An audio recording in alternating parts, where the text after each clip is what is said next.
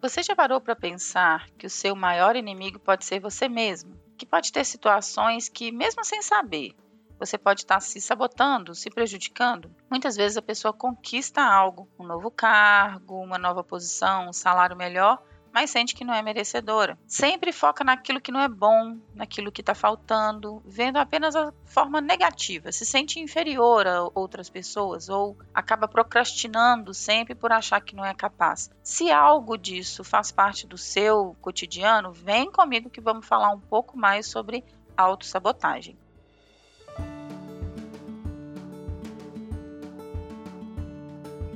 Olá, eu sou a Sheila, eu sou psicóloga e coach. Estou aqui para tornar a sua vida mais leve, para te ajudar a desenvolver como pessoa, como profissional. E hoje falando sobre um tema que é relativamente comum, né? As pessoas veem muito na internet, veem no Facebook, na, no Instagram. E assim, é importante que a gente separe o joio do trigo, digamos assim, quando estamos falando de autossabotagem. Porque tem gente que cria assim, ah, eu sou uma pessoa que me autossabota. E senta na cadeira e fala, ah, não tem como mudar isso, né? E a gente na TCC não acredita nisso. na TCC a gente acredita que podemos mudar desde que mudamos, que a gente encontre as fontes que precisam ser mudadas dentro da nossa mente. A gente pode mudar todo o resto, porque os nossos pensamentos geram nossos sentimentos, os nossos sentimentos geram as nossas ações e as nossas ações é que geram nossos resultados. Então, uma vez que a gente muda a forma como enxergamos, a forma como interpretamos o mundo, todo o restante muda, né? Tem uma frase que eu gosto bastante, que é o seu mundo muda quando você ou a sua mente muda. Então, voltando assim, Sheila, tá, mas o que, que é autossabotagem? Né? De um modo geral, autossabotagem é quando você, de forma consciente, ou seja, sabendo o que faz, ou inconsciente, ou seja, não sabendo o que faz, cria obstáculos, barreiras para que a gente faça o que precisa. Então, você tem lá um objetivo, uma meta, um desejo, um sonho, algo que você quer muito conquistar e cria, sabendo ou não sabendo que cria, obstáculos para esses objetivos. Então, às vezes a pessoa quer alcançar um cargo, uma posição hierárquica maior na empresa, uma responsabilidade maior, mas ela vai criando uma série de obstáculos para que isso aconteça e acaba não saindo do lugar. É, tá ligada muitas vezes a uma forma negativa de pensar. É um pensamento que foi criado com o tempo, muitas vezes lá da infância e se manifesta manifesta com alguns hábitos também. Então, como você sabe é, é, que está se sabotando, né? A gente geralmente sabe porque tem uma espécie de, de recorrência de padrões, tá? Muitas vezes a pessoa não percebe, mas de um modo geral, as pessoas que se sabotam acreditam que não são merecedores das coisas, que não merecem as próprias conquistas. É, as pessoas sempre focam no que falta ou que não, no que não tá bom. Constantemente tem uma necessidade de feedback positivo, de autoafirmação. Tem muita dificuldade de fazer as coisas por si mesmo. Tem sempre essa necessidade de ter alguém incentivando, alguém é, é, dando orientação, porque por si mesmo acaba andando em círculos. Tem um sentimento de inferioridade, um hábito horrível de ficar o tempo todo se comparando com os outros. De um modo geral, a autossabotagem está vinculada ao medo de errar, ao medo do fracasso, ao medo da falha. A pessoa tem medo e, e, é como se fosse assim: ah, eu quero ser um gerente, eu sei que eu posso ser em algum momento, mas aí aquele medo de não ser um bom gerente, ou um medo de alcançar o cargo e não dar conta, ou medo de fracassar é tão grande que não sai do lugar. Então a pessoa se sabota de todas as formas para não chegar a esse cargo. Por quê? Pode parecer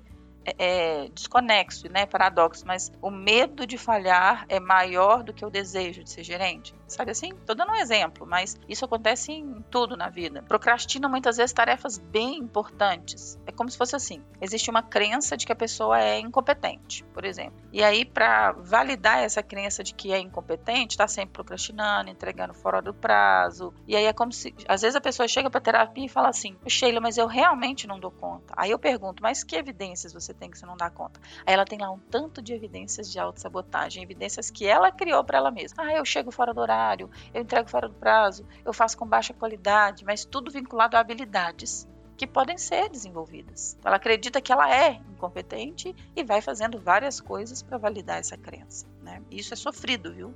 Muito sofrido. Então, de um modo geral, esses são alguns sintomas, algumas pistas para você saber que está se sabotando. Né? Quer ver um exemplo? Vamos ainda pegar essa crença de que eu sou incompetente. Vamos pegar, digamos que você acredite assim, ó, eu sou incompetente ou eu não sou capaz. Aí a pessoa pode ter, por exemplo, algumas dificuldades por, por, por ter essa crença, ela não não estuda algum conhecimento novo. Vamos pegar um exemplo prático. Veio uma pessoa na minha mente. Pessoa fala, Sheila, eu sou péssima para computador. Eu não tenho o menor jeito para lidar com computador. Tenho... aí ela vai ter dificuldades para aprender qualquer habilidade de computador. Qualquer curso de informática para ela parece um grande enigma, porque ela acredita que não dá conta de aprender aquilo e ela cria um bloqueio para aprender aquilo, tá? Agora pensa comigo, se ela acreditasse, ah, eu posso aprender tudo que eu quiser. Como que seria o sentimento dela e o engajamento na hora de fazer o curso? Então a crença por trás desses pensamentos, essa crença assim de que eu sou incompetente, ou que eu não dou conta, gera uma série de pensamentos negativos, que a gente chama de pensamentos na TCC, né, de pensamentos disfuncionais, pensamentos automáticos. Então a pessoa tem ali uma crença que não dá conta e vai validando essa crença com vários outros pensamentos. Sheila, como é que eu venço isso, né? De um modo geral, você precisa reconhecer que está se auto-sabotando. Por isso, inclusive, dediquei todo o início desse podcast, né, metade desse podcast, para te explicar o que é autossabotagem e os sintomas dela, porque você precisa reconhecer que está se sabotando, senão nada vai ser feito. Depois que você reconhecer, você vai identificar como você está fazendo isso e encontrar alguns padrões. Você pode, por exemplo, fazer uma lista de crenças negativas que você tem sobre você mesmo. Tipo, ah, eu não dou conta, eu sou péssimo com o computador, eu sou um gastador, eu nunca consigo juntar dinheiro, as, as coisas só dão errado para mim, nunca tenho boas oportunidades. Enfim, pense em uma lista de coisas, encontre padrões, sabe? E depois que você pensar nessa lista de coisas que você possivelmente acredita sobre você mesmo que são negativas, trace metas, trace novas estratégias. Pense o que, que eu posso fazer para mudar isso, tá? É, é, de que formas eu posso trabalhar, né, a minha, meus pensamentos para lidar com isso. E aí tem outra coisa que precisa ser avaliada. Você vai saber que está se sabotando, vai encontrar esses padrões, né, esses pensamentos disfuncionais automáticos, vai traçar metas e comportamentos que você precisa fazer, atitudes que você precisa tomar para mudar isso. A psicoterapia ajuda muito porque a pessoa tende a andar em círculos quando não sabe que está se sabotando ou não consegue identificar sozinho os padrões negativos, né? De um modo geral, essas crenças começam lá na infância. De um modo geral, as crianças desenvolvem uma ideia sobre si mesmas, sobre outras pessoas, sobre o mundo. É, é, as crenças mais centrais, ou que a gente chama de crenças nucleares, elas são compreensões muito íntimas, assim, muito profundas, que a gente tem desde lá da infância. Então, por exemplo, vamos dar um exemplo meu. Quando eu era criança, é, eu ouvia muito na minha criação que nasceu as crenças, né, da família que foram passadas para mim. Nasceu pobre, vai morrer pobre. Sabe assim? Ah, dinheiro não dá em árvore. É muito difícil ganhar dinheiro. Ah, o dinheiro que vem fácil, vai fácil. Então, eu estou dando aqui alguns exemplos só nesse aspecto financeiro tanto de crenças negativas e, e, coisas negativas que eu assimilei sobre dinheiro. Enquanto eu cheguei lá no início da minha vida adulta, fiz terapia, em algum momento também fiz coach, eu, fui, eu tive ajuda e identifiquei vários padrões negativos. Foi lá no meu processo que eu identifiquei que isso era negativo, que até então eu nem sabia que era negativo. Eu acreditava nisso e achava que era uma verdade absoluta. E quando eu descobri que isso era negativo, eu falei, eu quero acreditar nisso mais não.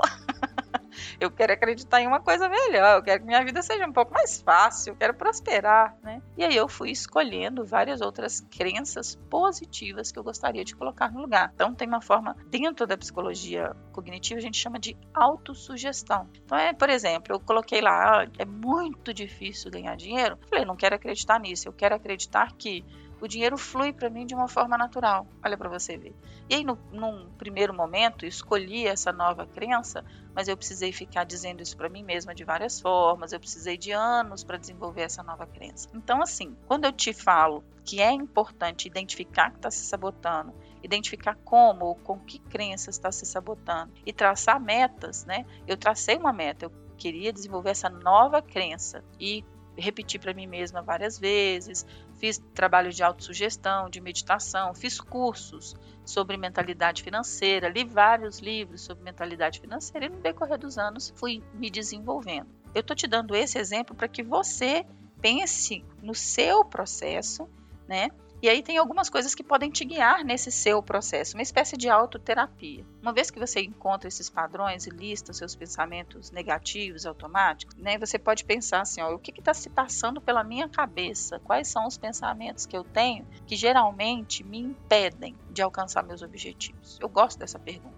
Quais são os pensamentos que geralmente me impedem de alcançar meus objetivos? Então, geralmente eu, me, eu paraliso em que pensamentos? Identifique esses pensamentos. E aí você vai fazer uma espécie de descoberta guiada. Gente, essa ferramenta é muito poderosa. Se você quiser, você pode pausar o podcast, pegar um papel e caneta, anotar essas perguntas e fazer o seu próprio processo de descoberta guiada. Que pensamentos geralmente me impedem de alcançar os meus objetivos? E aí vai fazendo essa sequência, tá? Quais são as evidências de que o seu pensamento é verdadeiro? Pense, existem evidências, né? dados, fatos. E quais são as evidências do contrário? As evidências que esse pensamento não é verdadeiro. Então coloque esse pensamento na balança. Você precisa descobrir se é verdade ou não. Qual seria uma forma alternativa de encarar essa situação? O que de pior poderia acontecer e como você lidaria com isso? O que de melhor poderia acontecer? Qual que é o resultado mais realista para essa situação? Qual o efeito de acreditar no seu pensamento automático negativo? E qual seria o efeito de acreditar em um pensamento positivo? Um pensamento com efeito contrário. Se um amigo seu, familiar, querido, estivesse na mesma situação que você, tivesse esse mesmo pensamento, que conselho você deveria dar para ele? Esse processo de descoberta guiada é extremamente poderoso. Você, com esse podcast, pode fazer um processo muito profundo e íntimo de autodescoberta, de quebra de padrões, de descoberta guiada, de mudar seus padrões de pensamento. E se esse esse assunto fez sentido para você, imagine que possa fazer sentido para várias outras pessoas. Então compartilhe com o máximo de pessoas que você puder, tá? Vamos mudar a mente das pessoas para que a gente seja mais leve, mais feliz. Dá para ser muito mais fácil. Desde que você acredite nas coisas certas, sua vida vai fluir de uma forma muito mais leve. Compartilhe com todo mundo que você quer que flua, que, que se dê bem, que cresça. Coloque tudo isso que você aprendeu aqui em prática. E se você sentir que anda em círculos ou que não consegue fazer esse tipo de descoberta sozinho, vem para um processo terapêutico. Tenho certeza que vai te beneficiar muito e você vai ter uma vida completamente impactada depois que você investir em você mesmo e no seu processo de mudança. Ok? Um abraço!